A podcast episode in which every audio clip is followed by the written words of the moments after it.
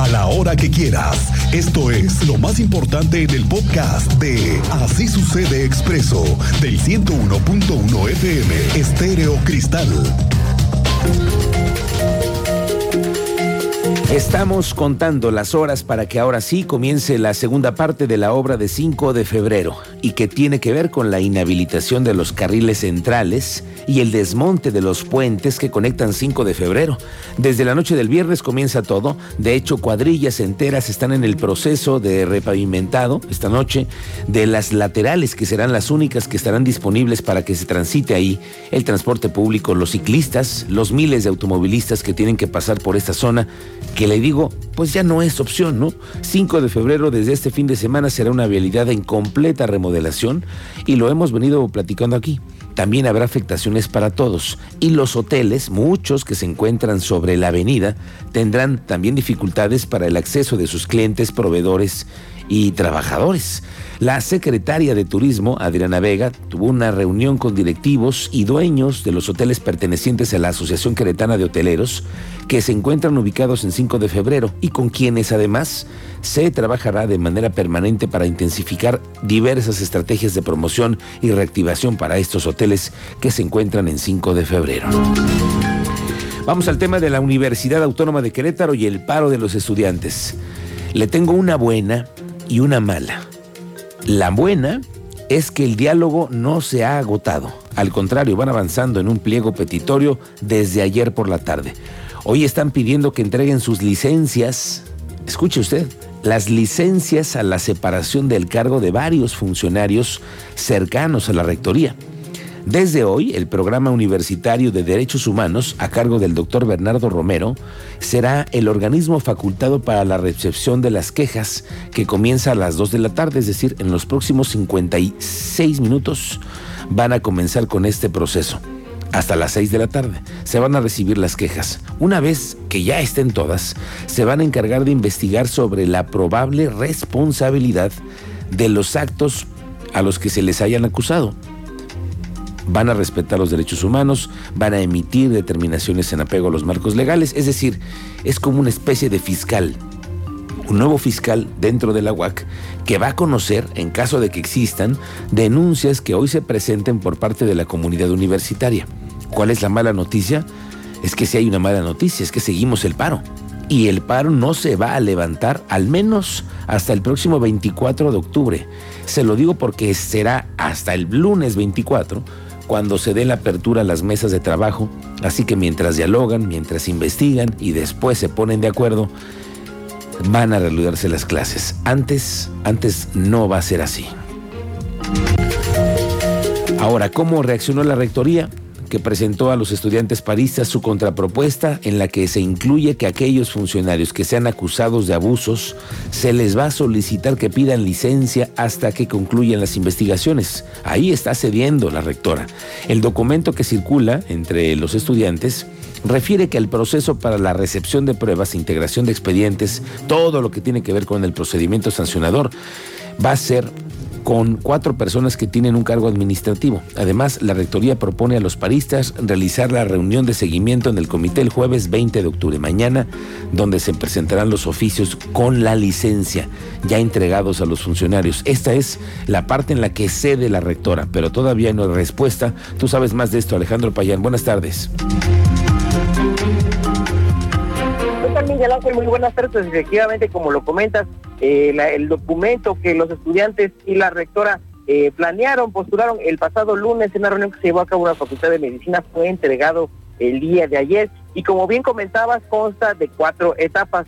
Estas etapas son la recepción de las quejas a partir del día de hoy en la Facultad de Medicina, eh, la presentación de las licencias y la renuncia, perdón, la reunión con, con el comité de redacción y posteriormente la etapa de investigación para finalmente definir una determinación y darle seguimiento. Este es el primer paso para la negociación entre los paristas de la Universidad Autónoma de Querétaro y la Rectoría. Cabe destacar, en Miguel Ángel, que hasta el momento no ha habido postura de parte de la rectora, pero estamos esperando pues a ver eh, pues qué, cómo concluye este proceso en la etapa de la entrega de pruebas para conocer finalmente cuál sea la determinación que tomen y si ponen alguna fecha para poder levantar esta toma de las instalaciones universitarias en todo el estado. Cabe recordar también que este documento que bien citas se filtró y pues eh, no han querido emitir algún comentario al respecto ya que pues esta es la respuesta oficial que pedían por escrito los estudiantes integrantes del comité de redacción del pliego petitorio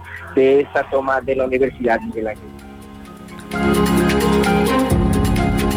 Eh, pues bueno, nosotros lo que discutimos en el colegio de profesoras y profesores eh, fue que eh, pues íbamos a trabajar para buscar alternativas eh, que permitieran pues recuperar el tiempo, ¿no? Este creo que pues si bien lo ideal sería que pudiéramos estar en clases presenciales como ya estábamos, pues lo cierto es que algo aprendimos en dos años de pandemia y creo que eh, pues podemos eh, pues apostarle un poco a, las herramientas de aula invertida y algunas otras herramientas eh, de trabajo en línea que nos permitan una vez que termine el paro ir recuperando las pues las semanas perdidas. Acabamos de escuchar el testimonio de la doctora Marcela Ávila Egleton. Ella es la directora de la Facultad de Ciencias Políticas y Sociales, quien precisamente eh, comentó que fue el colegio de eh, docentes de la Facultad de Ciencias Políticas quienes terminaron esperar hasta la resolución de este conflicto para poder eh, invitar al regreso a clases. Dijo que respetan este proceso y que esperan que ambas partes lleguen a un acuerdo para poder regresar a las aulas. Reconoció que si bien hay una pérdida de tiempo en cuanto a los contenidos y las clases que se darán en las aulas, habrá otros mecanismos para poder recuperar estas clases y estos contenidos y no perder definitivamente el semestre como lo es el temor de la Rectoría de la Universidad Autónoma de Querétaro, Miguel Ángel. Bien, vamos a estar pendientes a ver qué sucede. Gracias por mantenernos al tanto, Alejandro Payán. Muy buenas tardes. En temas educativos, esta tarde tendremos una charla, le digo, con la secretaria de Educación, Martelena Soto, con respecto al tema de las escuelas de tiempo completo y también lo más importante, el tema de 5 de febrero, la tolerancia que habíamos hablado, Cristian. Sí, 35 minutos será suficiente para todas las escuelas cuando ya no existan tampoco los eh, puentes, los cruces, no lo sé. Estamos hablando todavía de tiempo, no sabemos porque no ha pasado que quiten los puentes. Exacto. Pero vamos a ver, lo platicaremos más tarde con la secretaria de Educación. ¿Usted tiene alguna duda? Háganosla saber. Esta tarde charlaremos con ella. Por cierto, el coordinador general de la UCEBEC, el señor Iturralde, reportó que cada fin de semana, escuche usted, cada fin de semana se registra de uno a dos robos en escuelas públicas de educación básica. A ver cómo le cae esa noticia al alcalde y a su equipo de seguridad, porque Iturralde lamentó que el robo y el vandalismo se han convertido en un tema recurrente en centros educativos de la entidad. Lo que se extrae de las escuelas es el cobre, el equipo de cómputo, bombas de agua y de todo tipo de artículos eh, lamentablemente este es un tema recurrente y podríamos decir que casi no hay fin de semana que, tengamos saldo blanco. En alguna de las 2.074 escuelas se, se suscita algún percance. Cada fin de semana, fíjese nada más, y más o menos son parte de las estadísticas que hemos platicado con el teniente Mérida, quien saludos. Muy buenas tardes, teniente. Muy buenas tardes, Miguel Ángel. Buenas tardes a nuestro auditorio. Ahora les traemos datos pues, de un incidente vial entre dos camiones suburbanos entre costa y el Bajo. Se quisieron ganar el pasaje, terminaron con algunos daños en las unidades. No suficiente con eso, se dieron una breve persecución, bajaron, discutieron y terminaron a golpes. De hecho, tuvieron que llegar servicios de emergencia para valorar a algunos pasajeros debido al incidente entre las dos unidades que resultaron con algunos golpes. Tendrá que tomar conocimiento las autoridades que supuestamente supervisan a estos suburbanos, Miguel Ángel. Bien, que supuestamente, como dices tú, supuestamente supervisan a los suburbanos, pero parece que también se necesita otro instituto queretano para solamente para vigilar a tantos suburbanos. Lo platicaremos contigo más adelante. Gracias, Teniente Mérida. Hablando de paros, Hablando de paros, los planteles del Colegio de Estudios Científicos y Tecnológicos, los ECITE, en Querétaro están operando con normalidad a pesar del paro que se ha convocado a nivel nacional desde hoy miércoles. Estuvimos checando las sedes de San José el Alto, Candiles, Cerrito Colorado están continuando con sus clases de manera normal, pero otros estados sí se sumaron al paro. El secretario de Desarrollo Social del Estado, Agustín Dorantes, informó que pasado mañana viernes, escuche usted, concluye la convocatoria para el registro de los nuevos usuarios. Hasta el momento se tiene un registro de 15 mil solicitudes por parte de estudiantes, adultos mayores y personas con discapacidad, pero el viernes 21 concluye el plazo para hacer el registro. Vamos alrededor de 15 mil eh, registros. Hasta el momento hay que recordar que hoy es la fecha de cierre de la convocatoria. Al término de la misma haremos las validaciones de las personas que solicitaron el beneficio y en cuanto terminemos de validar daremos el monto total.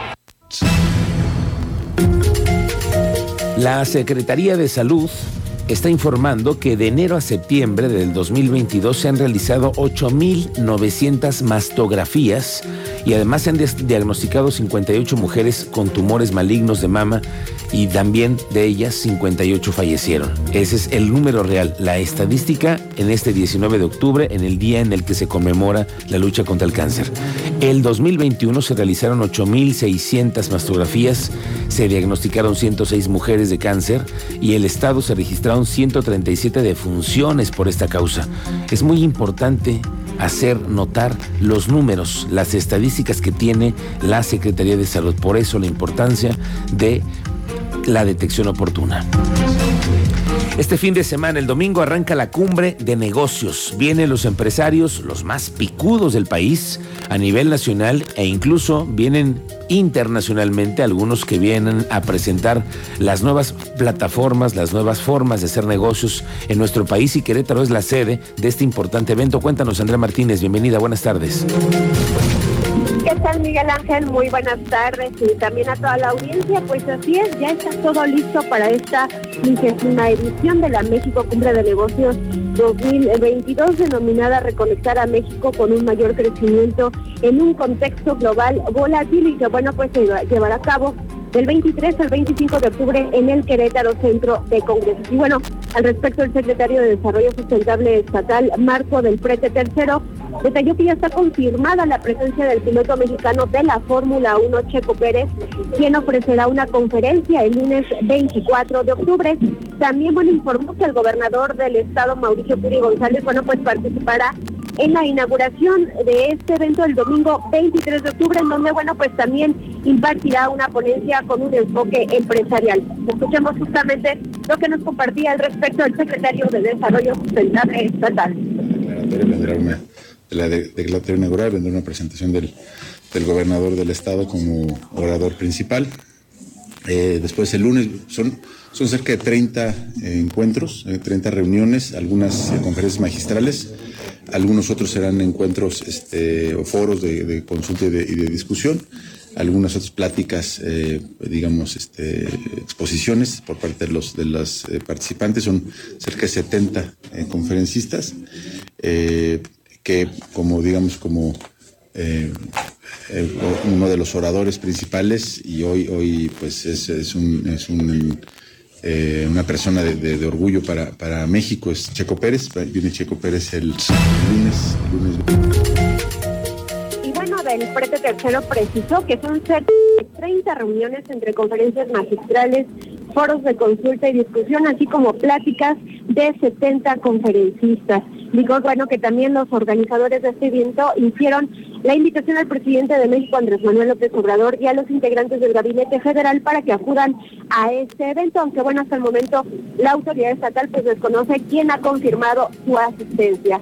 El titular de la CDSO estatal, bueno, pues recordó que el principal objetivo de la México Cumbre de Negocios 2022 es hablar del crecimiento económico, también del mercado global, del comercio internacional, la sustentabilidad, eh, ciudades inteligentes la digitalización, entre otros temas. Y bueno, finalmente, para este evento internacional se contempla la participación de más de 400 asistentes por día. Esta fue la información, Miguel Ángel. Gracias, Andrea Martínez. Estaremos pendientes.